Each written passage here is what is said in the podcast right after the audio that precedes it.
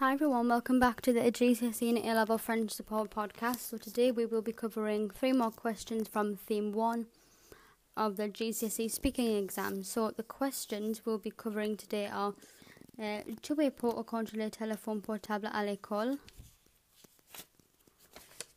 Um, quels sont les avantages et inconvénients des réseaux sociaux?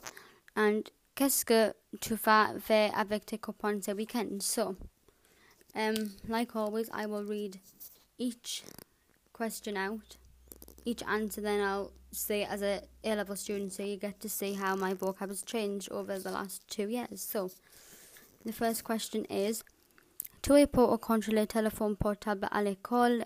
Which is, are you for uh, are you for or against phones at school? I said, je suis pour le téléphone portable à l'école parce que si mes amis sont en retard pour déjeuner, je pense attendre pour elles.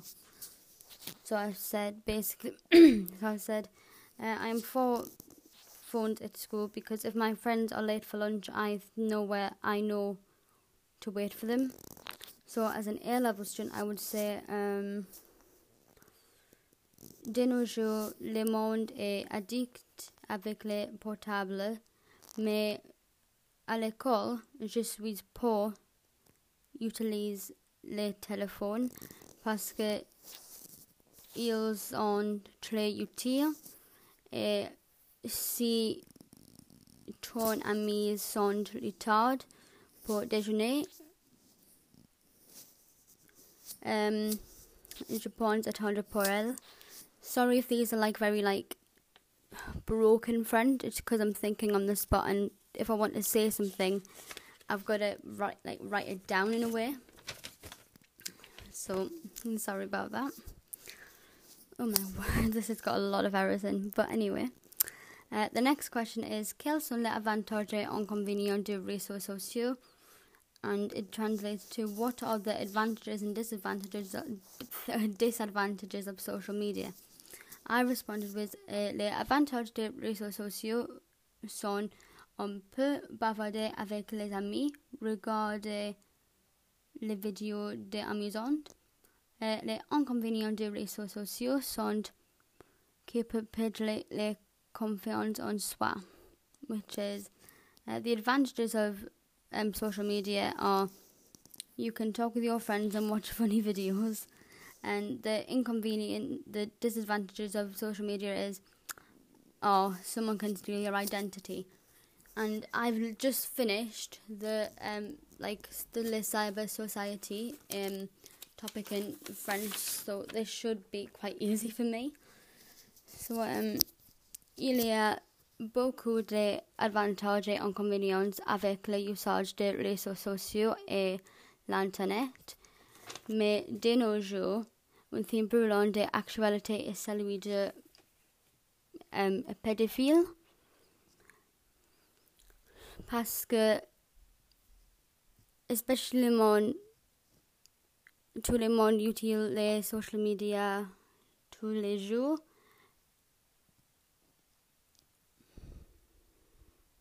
Et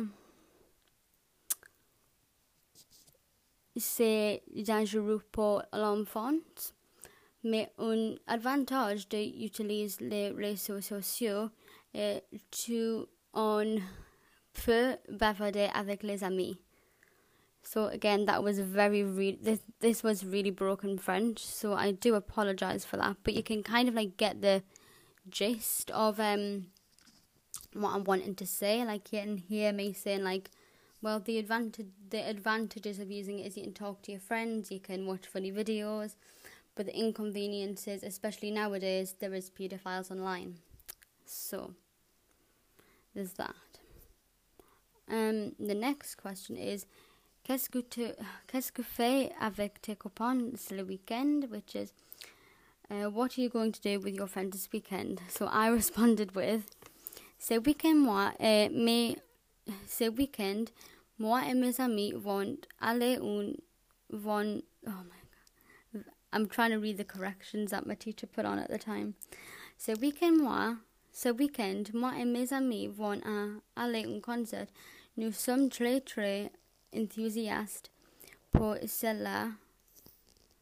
Uh, nous allons regarder Glynne Elle a chanteuse formidable. oh my goodness, that grammar. So I said this weekend, me and my friends are going to say are going to a concert. We are really, really.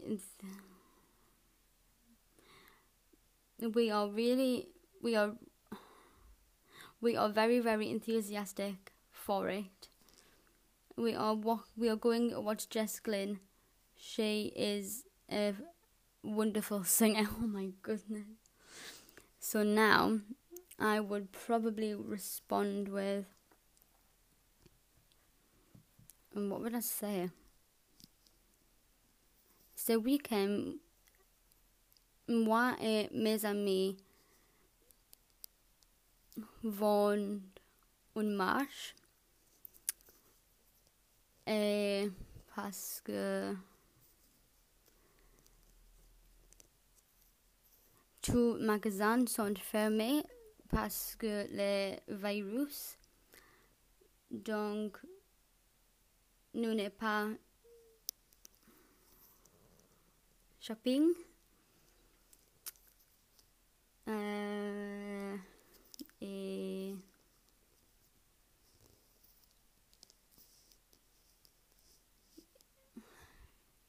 it's really hard to think on the spot. I would probably like. This is so hard thinking as an A level student because in the speaking exam we don't really have questions like this. I mean, we have a speaking card, and then in A level you do your coursework, which is an individual research project. So you get to study anything you want as as it, as long as it relates to France. So looking back on these questions, it's like ah, what do I do? But I would probably say something along the lines of like, "C'est became what it is and me um, I don't know like how this is gonna flow as I'm not really used to editing yet. But what I remember, I was just gonna go on into saying how I would speak as a um, A level student. So, um, say weekend. Parce je ne vois mes amis parce que les virus. Donc, je faut rester à maison, mais je veux téléphone, je veux appeler mon grand-mère et je salue mes amis. De nos jours, c'est difficile à voir tes copains, mais si je pourrais, je veux visiter ma amie I'm so sorry how this how my French sounds today. It's really hard. I always found this question really difficult, like to structure. So this question, I would probably end up saying I'm going to speak it in English. So I'm I really I apologize for number six today. I just can't think straight. So I would probably say something along the lines of normalement, no, normally I would see my friends every weekend. We would we will go to McDonald's, we will I don't know, go shopping. But because of the virus, we can't do that because we all have we we have to we have to stay at home. But I will all but I always make sure to ring my friends to make sure that they are okay.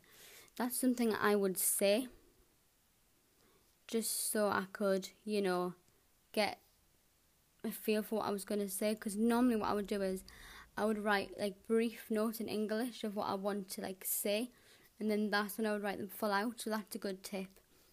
If you're struggling to write something in French, like for a question, write brief notes of what you want to mention.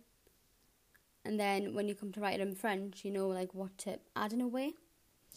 Um, I really hope this has helped. I know it's quite a short one, but yeah.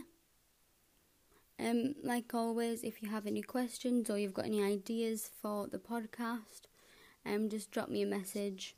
Um, my Instagram will be in the description of this podcast. So, uh, désolé et au revoir.